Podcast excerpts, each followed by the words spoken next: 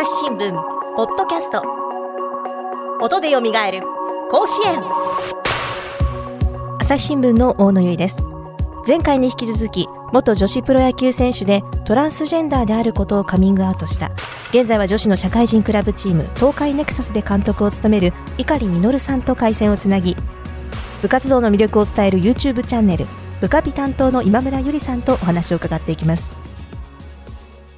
こう人生相談室みたいになってきましたね。そうですね。じゃあ、あの、ちょっと本業のね、アスリートとしての部分もね、ねちょっとね聞いておこうかなと思いますけれども。これあの実はですね私あの碇さんにたどり着くたどり着くっていうのもおかしいんですけども、まあ、この部下ピでこう女子高校野球をずっと取材していた中で関係者の方に言われたことがずっときんあの今でも忘れられないんですけど今村さんあのね女子野球ってあんま言わないでくれるって言われたんです。うん。女子野球っていう競技はないから。うん、うん、うん、うん。であのもちろんあのこの番組で女子野球って別にうんうん単語を別に否定するわけじゃないんですけど、そのそれを言ってくれた方のそのその心はいわゆるこうあの男子が野球してても男子野球って言わないよね、うん。野球でで女子が野球しててもそれや野球をしているのが、まあ、女子なだけでと。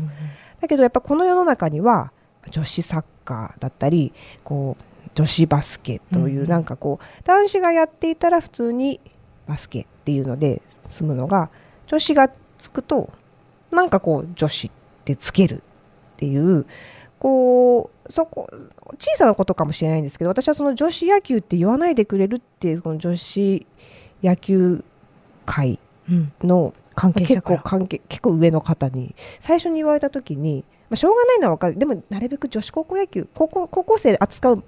番組だったら女子高校野球ってここ入れてあげてっていうようなそれはちょっと忘れられないと言います。か印象的だったんですね。ん、でそういうところから意識をあの持ってみたいな風に一番最初に言われたんででも全然いいんですよ。その女子野球のプロあの、うんうん。女子プロ野球選手っていうのは、その全部を否定するわけでは全くないんですけどもそのふと思ったのが例えばやっぱりこうなんていうんですかね女性がやるとなんか特別みたいな風になんとなくやっぱりなってしまっているのがこうあるのかなと。そんな前置きが長くなっちゃってごめんなさい。何をお聞きしたかというと例えばですね今年まあ五輪とかでなんかあのオリンピックとかでですね、こう LGBTQ カカミングアウトせした選手は過去最多とかっていう。感じで。百何十名という方がねカミングアウトされてましたけれども。でこうまあやっぱでもああのアスリートの世界からスポーツみんなが知ってるスポーツからそういったあの、まあ、女性だだ女女性だろうか男性だろうかその性的な辞任がいろんな方がカミングアウトするのってすごく親しみやすいし良くなると思うんですけど、まずこの現象についてたとえこう現役のねアスリートでいらっしゃる光さんはこのアスリートとしてこのジェンダーのあのなんていうんですかね多様性がいろんな人に親しみやすくなるっていうのはこうどういうふうに受け止めてっていうか見られてますか？そうですね、すごい難しい、まあ、も問題というか難しい部分ではあるんですけども、本当にやっぱり現実として、やっぱりその女子野球、女子サッカーっていうのがつくことが嫌で、まあ、えーそのスポーツに携われないという方も正直、えー自分の知ってる範囲の中でもやっぱりいらっしゃるっていうのは、まあ現実、そうなんですね。うんうん。現実として、まああるっていうのは本当にあるので、まあそこの本当に、うん難しい部分ではあるんですけれども、うん。えー自分自身の、えー考えとしてはですね、やっぱりあの、その競技の、えールールというか、うんうんやっぱりこの女子野球っていうものは女子で構成されているものというふうに、えー考えて、まあ、やるっていうのが、なんか自分の頭にはそれしかこうなくてですうんね。うんうんだから、えー選手としては、えーの時は、こういう、ね、治療をしたりとかっていうことは、こうな、なかなかで、なかなかっていうかできない。うんだけれども、えー支える側には回れるっていう考え方、うんうんその競技に対しての支える側には回れるんだっていうところの考え方で、まあ、スポーツに携わっていくっていう方法もあるんじゃないかなっていうふうにすごくあの考えるっていう感じですかね。なので、すごい難しいと思います。この、そうですよこれね。ちなみにひかりさんはあのおそらくご自身がとトランスジェンダーとはっきりい言えたのかわからないですけどやっぱりこう自分の性自認があの実際の性と違うっていうふうに気づいたのがいつぐらいなんですかね？なんか、なんか、全然やっぱり昔は、なんか情報とかもない世界だったじゃないでうんすか。なんで全然自分も分かってなかったんですけど、でもなんか、自分って何なんだろうみたいなう。ん多分、なんか、女の子ではない気がするみたいな。うん でも情報がないんで、そういう概念が、その、なんて言ったらいいんですかね、何なんだろうみたいな。そうですねトランスジェンダーはこうだっていう言葉も。ないそうそうそうですよね。うんまああの、うんいわゆる LGB の部分とかはその性性的その趣向の部分っていうのは、うんはい。まあね同性。どっちが好きかとか同性が好きか、異性が好きかとか、うん。男性が好きか女性が好きかとかっていうので、うん。まあなんとなく分かりやすい部分であると思いますし、先ほど碇さんもねご家族に話すときにジャブとして出したっていうぐらいに、うん。なんとなく受け入れられやすいけれども、そうですね。とそれとまた違う部分だっていうのは自分でもやっぱり分かりづらい部分でもあるんですね。そうだったですね。だから、なんか、うん、気づいたのはすごく遅いというか、遅かったのかもしれないですね。もう大学とか、うん大学、うん、なんか、本当に自分は何なんだろうっていうのでずっと思い続けてきましたね。20 20代はもしかしたらそうだったかもしれないですね。うんそんなこう聞きたかったのはそんなこう碇さんがこう女子野球っていうのがさっきねその周りにはやっぱり女子野球とか女子サッカーっていう名前が嫌だ嫌だっていう方の話をちょっとされました碇さん自身は女子その20代ちょっと20少し過ぎたあたりであ自分は男なんじゃないかって思った時もでもプロ野球女子プロ野球選手としていらっしゃったわけですよね。そこにこう違和感だったり嫌だなって思ったことはあったんでしょうか？自分自身はですね、やっぱりその、現実を結構受け止めれるタイプなんで、ほうほう。あの、その時はやっぱり野球をやるならそのカテゴリーにいなきゃっていうか、それが普通っていうふうに思ってたんあそうで、いうもんだみたいな。うんうんうんううんん、なんでなんかあんまりなんかその苦痛っていうのをうん正直味わったことがなくてですね、うんうんで、その組織にいても結局自分自身がその、そう、そういう思考であるっていうことを、まあ、言える場所もあったから、うんうんだからなんかこう、やってこれたっていう感じですね。うんなるほど。今碇さんがこう話されているまさにそれがま現実だと思うんですけどもこういうふうにスポーツの分野でやっぱりこうあのなんていうんですかね女性、まあ、女子野球とかっていうのはあれなんですけど例えばボクシングで女性ボクサーに対して嫁入り前のお嬢さんが顔を殴り合ってっていうふうに、まあ、男性が言って謝罪に追い込まれたっていうことが、うんニュースにもなりましたね。ました。そのやっぱり女性がこう何かこう競技をする。だ男の人と同じ競技をするのにもお女性がやるっていうことに対する何こうなんていうんですか見方が。うん。やっぱりあの野球は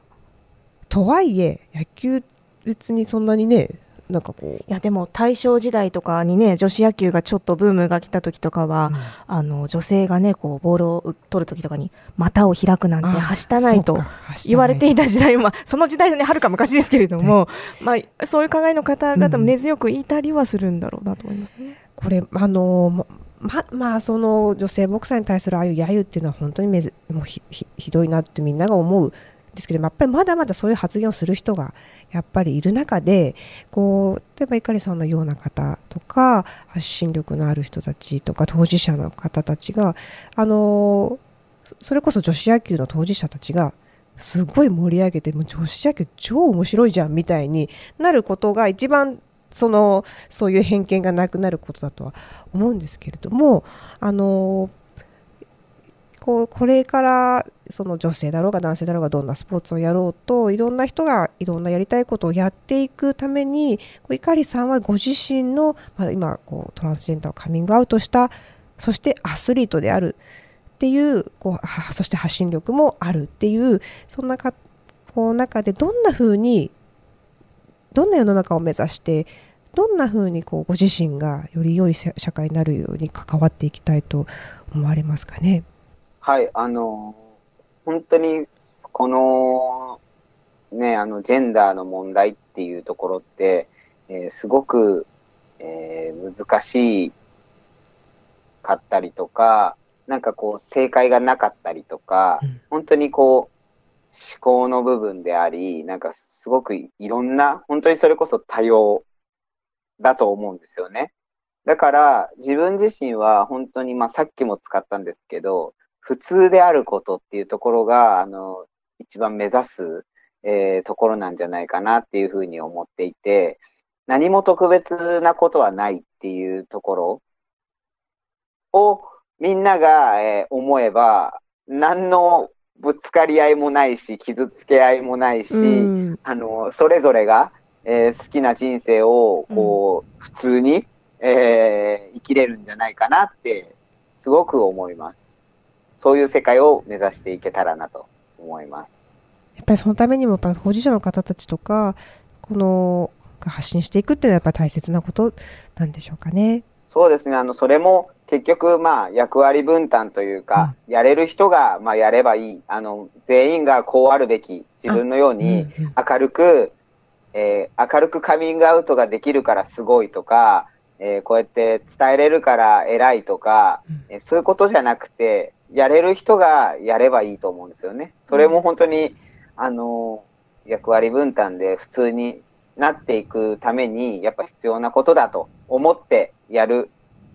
それは、あの、全員がやるべきことじゃないと思うので、うん、えー、うん。あの、役割分担でやればいいなというふうに思います。うんうんうん。いやね、ゆかりさんの言葉、そして、うん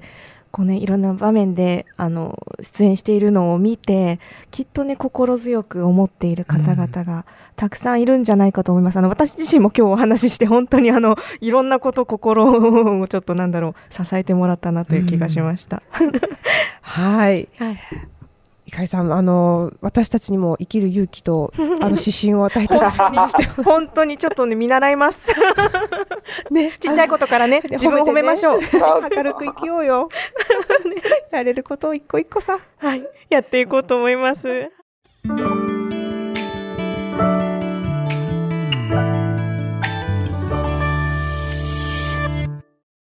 朝日新聞ポッドキャストニュースの現場から世界有数の海外取材網国内外各地に根を張る記者たちが毎日あなたを現場に連れ出します。音声で予期せぬ話題との出会いを。朝日新聞ポッドキャストニュースの現場から。あのここからはですねあのここからって今言いましたけど、うん、言いましたね。今狙ってましたね。も言ってしまったんですけれども、あの、碇さんが出演している YouTube をあの拝見してですね、気になったことがあったんですよ。あの、はい、かりさんがあの自分とね似たような境遇の方ですとかをあの応援するプロジェクトとしてそのここからっていうものを立ち上げたと。一体これは何であろうとあの、うん、詳しく聞いてみたいと思うんですけれども、いかりさん、えっと、どういったことなんでしょうか、ここからというのは？そうですね、あの、ここからという、まあ、ブランドを、まあ、立ち上げさせていただいて、ブランド、はい。えー、はい。それが、あの、オーダースーツ事業。うんかっこいい。と、まあ、あとあの講演会事業だったりとかコーチング事業っていうのをまあくっつけて、うん、まあ、あのやってるんですけれども、うんうんうん、あのまあ、とにかくその LGBTQ の、えー、方々の、えー、まあ、外見ですね。まずは外見のところの、やっぱりあの、なかなか、えーかっこよくこうスーツを着たかったりとか、うんうん。えーしたりとかしても、なかなか合うものがないっうん。それはこう、ていう、うん、体がやっぱり体例えば女性の体ってこうほちょっと細いけどこう心がこう男性こう男性っぽい服を着たいんだけど、は骨格が細いとかそういう悩みがあるっていうことなんでしょうか？そうですね、あの、既製品だうんうん。と、やっぱりその、ガブカだったりとかっていう、うん。竹がとかっていうところの、えー悩みがあったりとかして、やっぱり、えー外見もね、やっぱおしゃれに、えー決めたい。うん。そりゃそれってすごく、バあの大事なことだと思うんですよね。うんうん。なんで、あの、そういったところの、まあ、サポートを、えーしていきたいなっていうところと、まあ、あとはその内面の部分では、えーまあ、いろんな、当事者の内面もそうですし、えー皆さん、あの、本当に周りの方の、えー内面っていうところも、こう、理解をしていただくような、まあ、講演をしたりとか、えーあとはその当事者の方と、まあ、オーダースーツをこう作りながらですね、え自分にえ触れあ触れてというか、自分のこの、との会話でですね、ちょっとでもうん。なんかこう前を向いて、えー歩いていけたらいいなっていうところも含めて、外見と内面をまあサポートしていくっていうことで、まあ、ここの、ここからというブランドを立ち上げさせていただいたという感じです。うん。今村さんってオーダースーツとかって持ってますか？持ってませんね。あ、えーっと待ってくださいね。あのーそれこそ入社はいはい。じゃなくてですねその就職活動。はいはい。就職活動をするときに、うん。私海外の大学卒業してたんですけど、うん。いわゆるリクルートスーツとかを買う、うんあのあ環境がその日確かにそういう本みたいにそうですよね。そうなくて、ただなんか日本ではどうやら黒のなんかスカートを着ないといけないらしいみたいな、でもそれ嫌で、つまんないとか思って。でなんかあの私も中国にいたんですけど、はいはい。中国も服もうオーダースーツがうん。既製品買うよりもや安いみたいな感じでそうなんもう丈測ってくれて、うんうん。でかっこよくそのなんていうんですかね。うんうん。ですごいなんかあの今考えると就活生の中ではもう間違いな、うん。超ゼブラな ゼブラですか？ちょやばい、やばい。なんかパンツスーツみたいなのと、はいあのまあ、グレーの何かをうん。中国でなんかそうかっこよくやっぱしたい、うんんそうそうそう。でく黒着たくないみたいなまず、うんうん。うんでちょっと竹のスカートダサいみたいな、うんうんうん。パンツスーツがいいみたいな、なんかそういうのであのいくつか行ってうん。就活生から何も言わないんですけど、うん。こいつ誰だみたいな。注目は浴びますよねな それはね何しに来たんだろうみたいな、うんうんうん。でもあのーそんなんでまあ取ってくれた会社の一つがこ ここなんですけど。じゃあ就活中は 就活中はずっとそのゼブラ柄のゼブラ柄とそのちょっとグレーの明るいやつのうん。とか引っ換えしてどっちにしろいないみたいなその。いやーねあのいろんな服装の伝説を持っている方あの結構の就活エピソードにも聞きますけれどもゼブラ柄はちょっと私は初めて聞きました。いやでもね。あの男女問わずどういうなんだろうあのバックグラウンドを持っていようともやっぱり自分らしい格好をして自分自身を見てほしい瞬間ってあるじゃないですか。そういったん。就職活動もそうでしょうしあのあるいはそのなんだろう大事な営業のプレゼンの日とか、うん。まあやっぱり勝負スーツを持っている人とかっていると思うんですよ。で結構なんかあのオーダーメイドスーツなんて一着持っていたらねそれは自信がつくだとか、うん。あの夢を叶えるスーツだとかあの幸運を呼ぶスーツなんて言って売り出しているところもあるぐらい、うん。やっぱりこう一つ特別なものである気がするんですけれども一方でやっぱりその先ほどゆかりさんもおっしゃってたみたいに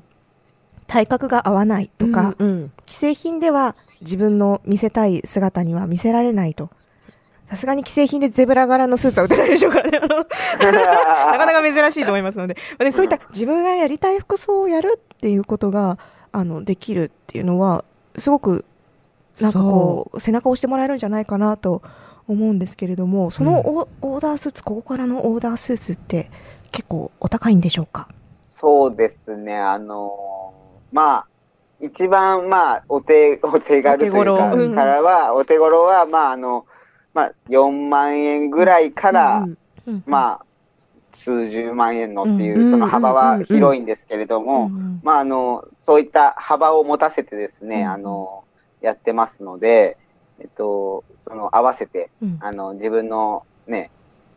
好みに合わせて、まあ、やっていただければいいかなっていうふうに、うん。えー思ってます。いやで普通のセミオーダーとかでもね、いろんな布を選んだりデザインを選んだりってして、まあ、数万円からうんうん。数十万円って、まあまあ、一般的な価格だと思う。んですそれにプラスしてね、あの自分自身について見つめ直す時間をもらえるっていうのが素敵だなと思いますよね。これあのーここにここを訪れる方はトランスなんていうんですかせ LGBTQ とかの当事者じゃなくても。なくてもいいです。私が言っても私が言ってもっていうかその当事者じゃなくてもはい。誰でもいいんですか、誰あでもそのの自分は本当にいいと思っています。一応、そのやっぱり自分自身がまあ当事者なので、安心してえー自分に任せてもらえますよっていうことで、まあ、あの、それを言っているので、やっぱりトランスジェンダーの方だったりとかすると、その、若干はやっぱりその測ったりとかするので、こう、触ったりとかはやっぱりあるので、うんやっぱそういった時にこう安心して、えー自分にだったらこう任す任せてもらえますよねっていうところで、うんうん。まああの本当にあのそこをまあ一番こう表にこう出していますんで、うん。あの関係なくですね自分はもう本当にすべてオールオッケーだと思ってますんで、うん。これ実際にゆかりさんが手掛けた方でやっぱりそのここれまでどこにあの既製品ではやっぱりなかなかかっこいい自分が決まらないっていうスーツに出会えなかったとかいう方にこのスーツに出会って本当によかったみたいなそういった実際の感想とかなんかありますか？それがですね、うん。本当に始めたばっかりなので。なるほど。これからっていうことですね。これからなんですよ。ここからですか？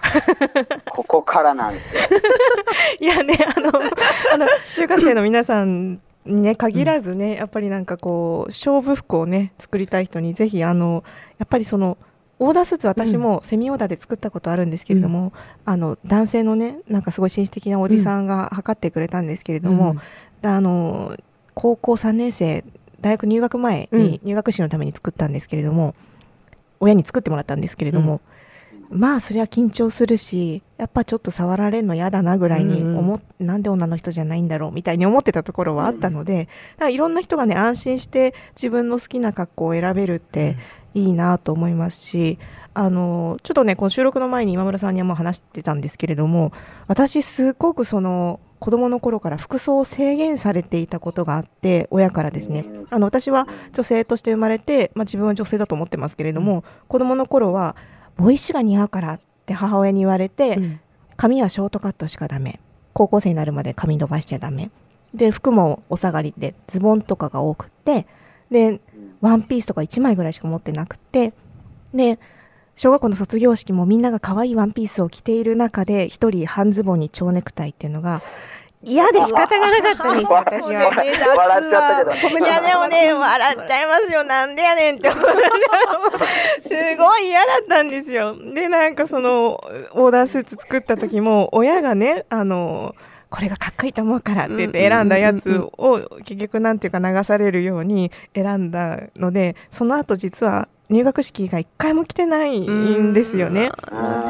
いやそうやっぱりせっかくねお金を出してね作ったりあるいはお金を出して買ったスーツ、勝負のところで着るスーツだってビシッと決めたい時にねうん。男女関わらずあの着るものですからそれがねこうなんかこう嫌な思い出にならないようにね あのしていただけるんじゃないかなとちょっと思いました。うん。本当にあの、ここからっていう、その、名前にしたのも、はい。本当にその、心の殻を破るっていうところで、あの、っていうところと、うん。まあ、あの、誰だってここから変われるんだっていうところで、あの、ここからっていうのを、まあ、付けさせていただいたので、うん。やっぱりその外見のサポートなんですけども、うん。必ず内面につなげていくよっていうところも、本当に、あの任せてほしいなというふうに思ってます。そうさっきの話でやっぱりその外見だけじゃなくて内面のサポートもっていうのはすごくやっぱりあの外見がかっこよく決まったら半分ぐらいは満足するかもしれないけど、うん。やっぱりそのとあの LGBTQ の人とかはもう一歩多分ケアが、ケアじゃなくてサポートとかうんうんうんうん。を必要としてる人もいるかもしれないし、うん。それを分かってくれる人がうん。かっこよくオーダーしてくれるっていうのはやっぱりこう自信になりますよね、ご本人もきっと。あの心の殻を破るっていうあの先ほどねあの自分を褒めようだとか、うんうん。あの自分をね否定しないであの生きてみようっていう話をしましたけれども、やっぱりこうなんだろう私も多分親にこのスーツがいいって言えなかったのは殻に閉じこもってたからだろうと思いますしそうです。そうそうこの服は嫌だとかって泣いてわめけばよかったんですよ小学生の私もきっと。そうでもねそのね一歩ね背中を押してくれるサービスが始まるということで、ぜひねもしねちょっとでもね悩んでいるような方がいらっしゃったら、あのえなんかサイトの URL とかあるんですかね？インスタグラムで、あえーやっていますので、はいここからで検索したら出てきますかねえっと、はい C えっと CO COKRA ですね、はいあの概要欄にですねそのインスタグラムのあの URL を記載しておこうと思いますのでもしねちょっと興味持った方は覗きに行って いただければと思います。見た目も中身もかっこよくしてもらいましょうよ。そうですね。あのぜひ、はい。ぜひあの期待してあの私もちょっと覗いてみたいと思います。はい皆さん今村さん今日はありがとうございました。ありがとうございましありがとた。うございました。さてえ今回登場いただいた今村ゆりさん、えっと、YouTube チャンネル「ブカピ」を担当しているということなんですけれどもブカピについて今村さんもう一度教えていただけますか？はい。部下ピというのは、はい部活ピーポー全力応援の中からこう取ったあの造語でして、はい朝日新聞社と朝日放送テレビの2社で運営している YouTube チャンネルの番組名になります。はい。私はそこで動画制作自分も撮影や取材にも行きますし運営にも携わっております。うん。えっと一体どういう内容の動画になってるんでしょうか？はい部下ピはですね主に中高生の部活生ですね。部活をやっているあの中学生や高校生時には大学生を取り上げて彼らの活動だったり頑張る姿っていうのを取り上げてドキュメンタリーの動画を撮ったりあとはま試合を撮ったりしていてその中で女子高校野球というのもたくさん取り上げてまいりました。今後もその女子野球についてブカピで取り上げることになってるんでしょうか？はい、えー3年ぐらい前から毎年追いかけてきましたので来年以降も熱い戦いを皆さんにお届けできたらなと思います。えーインターネットでブカピで検索したら出てきますかねそうですね。はい。もしよろしければツイッターもあのありますので、皆さんぜひフォローしてください。よはい概要欄にもリンクを掲載しておこうと思います皆さんぜひフォローしてくださいろしくお願いします。今日は今村さんありがとうございましたありがとうございました。この番組へのご意見ご感想を投稿フォームで募集しています。概要欄の URL からぜひお寄せください。ツイッターでは番組情報を随時紹介しています。アットマーク朝日ポッドキャスト朝日新聞ポッドキャストで検索してみてください。音でよみがえる甲子園朝日新聞の大野由依がお送りしました。それではまたお会いしましょう。